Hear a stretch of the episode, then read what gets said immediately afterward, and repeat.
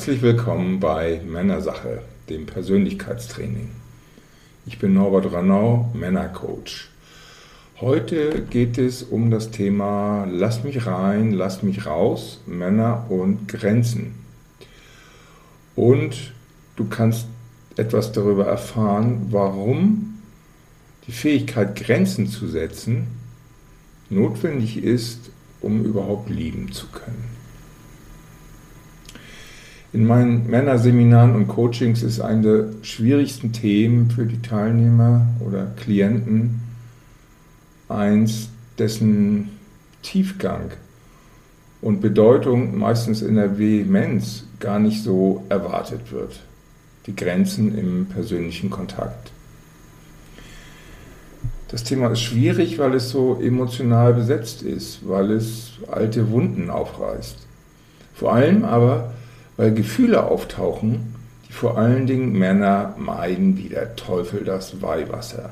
Ohnmacht und Hilflosigkeit, Ausweglosigkeit. Das konterkariert ein zentrales Element der traditionell männlichen Identität. Ein Mann hat sein Leben im Griff zu haben und die Kontrolle über die Situation. Ihm muss was einfallen und er muss es alleine auch hinbekommen. Männer hassen es, mit diesen Gefühlen konfrontiert zu werden. Ich übrigens auch. Ich habe ganz gut gelernt, mich diesem Gefühl zu stellen, also meistens. Schwierig ist das Thema auch, weil es so komplex und widersprüchlich ist. Es teilt sich auf in verschiedene Aspekte, die sich teilweise gegenüberliegen und sich dann noch bedingen, zumindest beeinflussen und moralisch-ethisch ist dieser ganze Themenkomplex viel komplizierter, als es heutzutage gern gesehen und öffentlich verhandelt wird. Die Elemente davon sind aus meiner Sicht Grenzen setzen, Grenzen akzeptieren, Grenzen überschreiten und Grenzen öffnen. Die männliche Menschheitsgeschichte ist diesbezüglich die Geschichte von Kampf, Krieg, Eroberung, Verteidigung. Männer als Krieger, Soldaten, Beschützer ihrer Familien, die die Pole Grenzen setzen und überschreiten, verinnerlicht hatten und Jahrtausende lang dafür zuständig waren. So gesehen ist dies auch eine Geschichte von Leid, von Gewalt, Zerstörung, aber gleichzeitig auch teilweise Lust an der gewollten Grenzüberschreitung. Was sich dann davon noch gehalten hat in unserer Kultur, ist die ritualisierte Form in Sport und Unterhaltung, im Fußball, im Boxen, im Rugby zum Beispiel. Der emotionale Kitzel und die Leidenschaft, mit der das von Millionen Zuschauern verfolgt wird, rührt auch daher dass es ein essentielles Thema der Menschen ist. Der Torwart-Titan Olli Kahn, ja, den kennen jetzt die Jungen vielleicht gar nicht mehr so unbedingt, der verstand es meisterlich, seine Grenzen, also seinen Kasten, sauber zu halten, zu verteidigen. Er tat dies offensichtlich offensiv, lustvoll er hat seine Gegenspieler regelmäßig körperlich, ist die angegangen, hat sie angeschrien, mehrere Male jemanden gebissen und dabei die Zähne gefletscht, äh, dass es nur so eine Freude war, beziehungsweise echt zum Fürchten. Und ohne ihn zu kennen, würde ich sagen, er hat nie ein schlechtes Gewissen dabei gehabt oder überlegt, ob das wohl okay ist so. Es hat ihn auch nicht so gekümmert, ob der andere damit einverstanden war. Er hat es einfach gemacht. Er war ein gutes Beispiel für die Fähigkeiten zur Selbstbehauptung, die ja, zwingend die Mobilisierung von Aggression erfordert. Jeder hat sich überlegt, ob er sich mit Olli Kahn anlegen sollte. Aus der heutigen Sicht, in der die durch die weibliche Definitionsmacht des Themas ein ganz anderes zahmeres Bild als wünschenswert dargestellt wird, dargestellt wird, wirkt Kahn eher wie ein aus der Zeit gefallener Primat. Die ambivalenten Reaktionen aber, die er häufig auslöste, zeigten er auch, wie ambivalent das Thema ist. Und auch die Erwartungen, die jetzt an Männer gestellt werden. Weil was er sichtbar zeigte, war die Verbindung aus der Fähigkeit, seine Energie und seine, seine Aggression zu mobilisieren und dem Ergebnis einer guten Fähigkeit zur Selbstbehauptung. Über den Umgang mit Aggression aus meiner Sicht und Erfahrung einer der zentralen Punkte im Leben eines Mannes werde ich demnächst nochmal eine Folge machen. Hier jetzt erstmal nur so viel. Aggression und Gewalt sind erstmal ziemlich verschiedene Dinge, die allerdings manchmal miteinander verknüpft sind. Aggression bedeutet vom Begriff her einfach, aggretti bedeutet als Infinitiv nach vorne gehen, auf jemanden zugehen, auf etwas zugehen. Aggression ist, kann man übersetzen mit Tatkraft oder mit ein Ziel haben und losgehen oder mit sich selbst für sich einsetzen, sich etwas holen, sich etwas nehmen, etwas erschaffen. Und Gewalt ist, würde ich sagen, eine blind, unwissend oder absichtlich ausgeübte Aggression, die mit Feindseligkeit verknüpft ist. Also wenn man beim Kuchen essen die Torte verteilt wird und es sind sechs Stücke da und man ist als Fünfter dran und danach kommen noch zwei, ist klar, das funktioniert nicht. Und zu sagen, hey, lass mir bitte auch noch eins über, ich möchte auch eins, ist ein Akt der Aggression.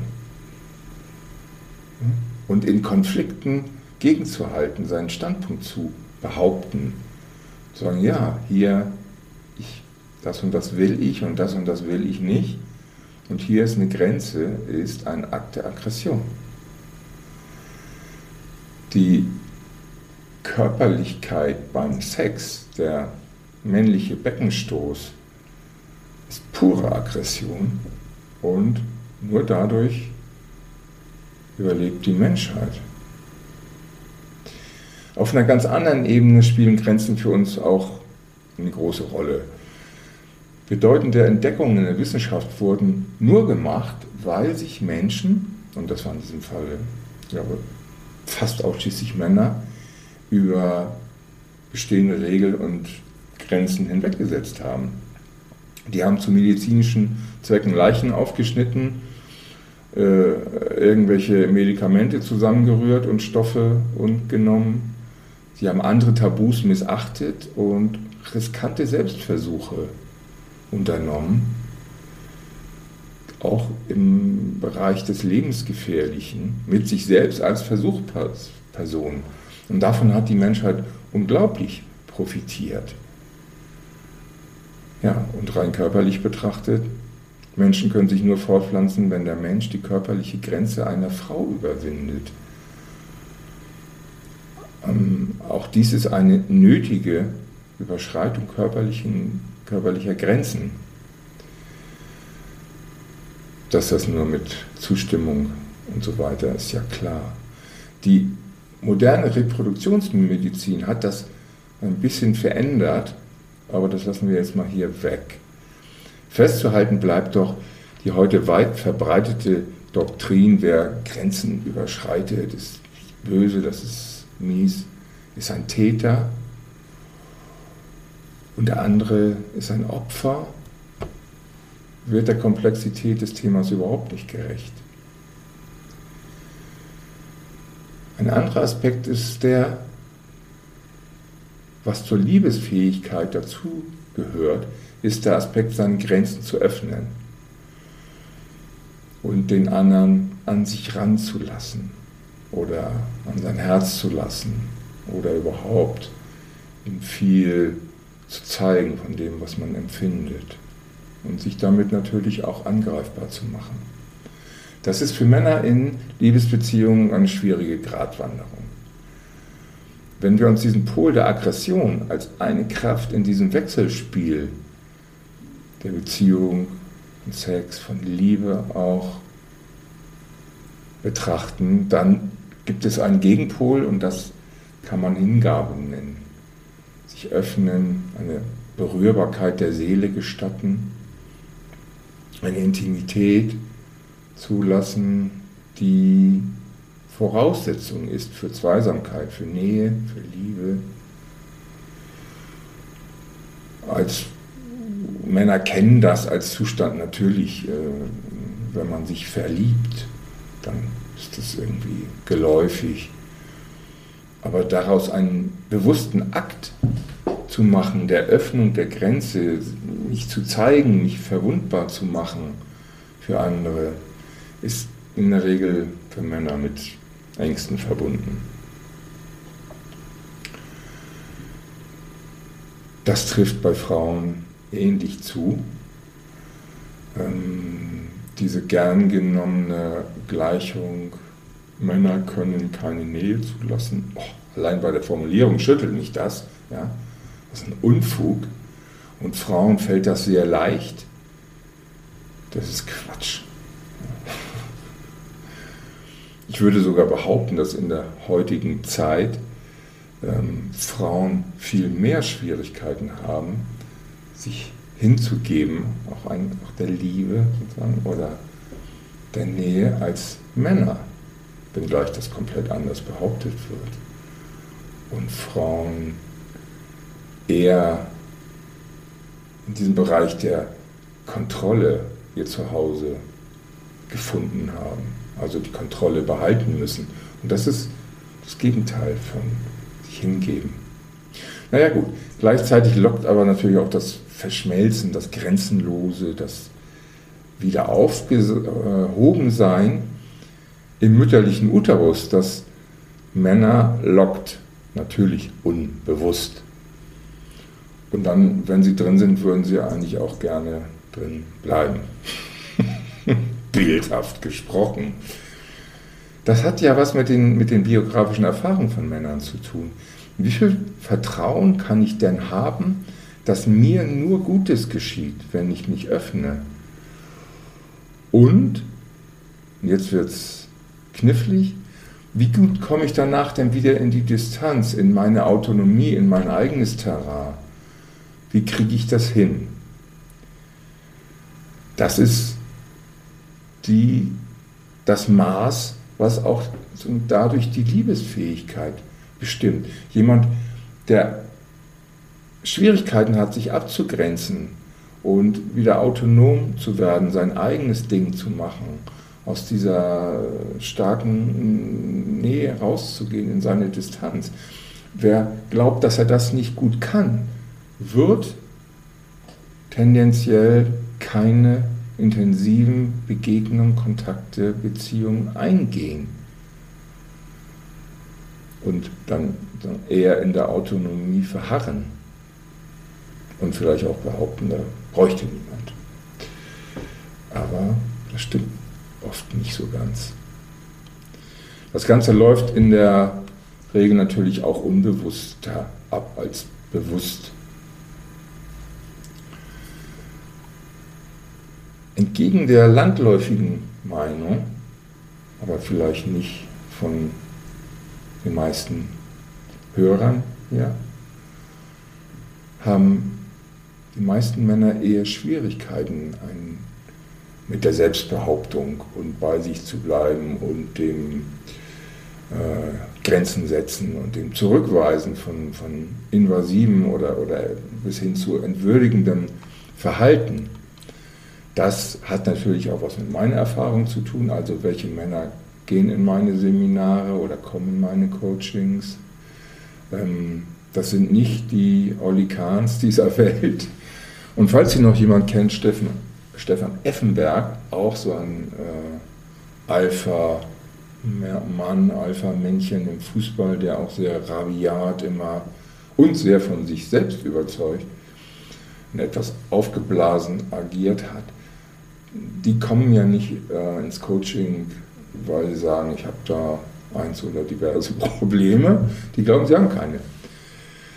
Aber bei diesem Thema spielt auch die biografische Prägung eine Rolle. Also was hat dieser Junge damals für Erfahrung gemacht mit der Erlaubnis oder Nichtbelaubnis, sich äh, distanzieren zu können, zu dürfen. Es gibt einfach viele Erlebnisse auch von Kindern, in diesem Fall auch von Jungs, ähm, die, wo die Mütter die Jungs einfach in einer äh, unreifen und zwangsläufig nahen mh, Entfernung gehalten haben. Also als eine Art Partnerersatz und Autonomie, also die Bewegung weg davon, des Jungen eher bestraft haben. Und wenn das so ist, dann fehlt einem erwachsenen Mann später oder einem Mann, der so alt ist, dass er erwachsen sein könnte, das Grundvertrauen, die innere Erlaubnis, Grenzen zu setzen. Auch das läuft natürlich in der Regel unbewusst, ist aber einer der guten Gründe, genauso ein, eine, eine konzentrierte Form der Selbstreflexion zu unternehmen. Weil solange das nicht klar wird, jemandem, dass diese fehlende Erlaubnis innerlich zur Abgrenzung eine erfüllte Liebe verhindert, kann man da gar nichts dran machen. Solche Männer ähm, entwickeln ja eher dann eine sehr angepasste Haltung zu den Bedürfnissen ihrer Partnerin, haben Angst, sie zu verletzen ähm, und ordnen sich eher unter. Der Anteil der Muttersöhnchen, die mit 30 oder 40 Jahren noch bei ihrer Mutter wohnen, steigt seit 30 Jahren unaufhaltsam. Das sind quasi große Jungs, die nie erwachsen werden. Ich sehe auch bei dem Thema eine gesellschaftliche Bewegung, ähm, der Männer ja, auf ihre individuelle Art, aber in großer Zahl auch auf die Forderungen von Frauen und auf die Bedürfnisse und auf die geäußerten Wünsche der jetzigen Frauen, respektive der Mutter früher, reagieren. Ähm, bei diesen Frauen die aggressive Impulse, auch die der Selbstbehauptung, der Zurückweisung und auch die guten und lebensbejahenden Aspekte von Aggression in diesem Zusammenhang bei Jungs und Männern tabuisieren und ächten.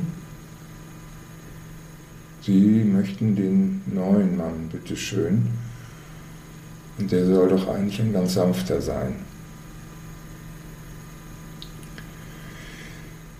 Viele Männer versuchen ja dem zu entsprechen und ordnen sich da eher unter oder werden nahezu unterwürfig versuchen also der Frau all das zu geben, was sie haben will, ein großes Maß an Zurückhaltung, an Sanftheit, ähm, an Rücksichtnahme, an sich zurückhalten, an große Ohren machen für das, was Frau denn sich wünscht und nehmen das auf, saugen das auf und versuchen all das zu tun, um diese Frau glücklich zu machen.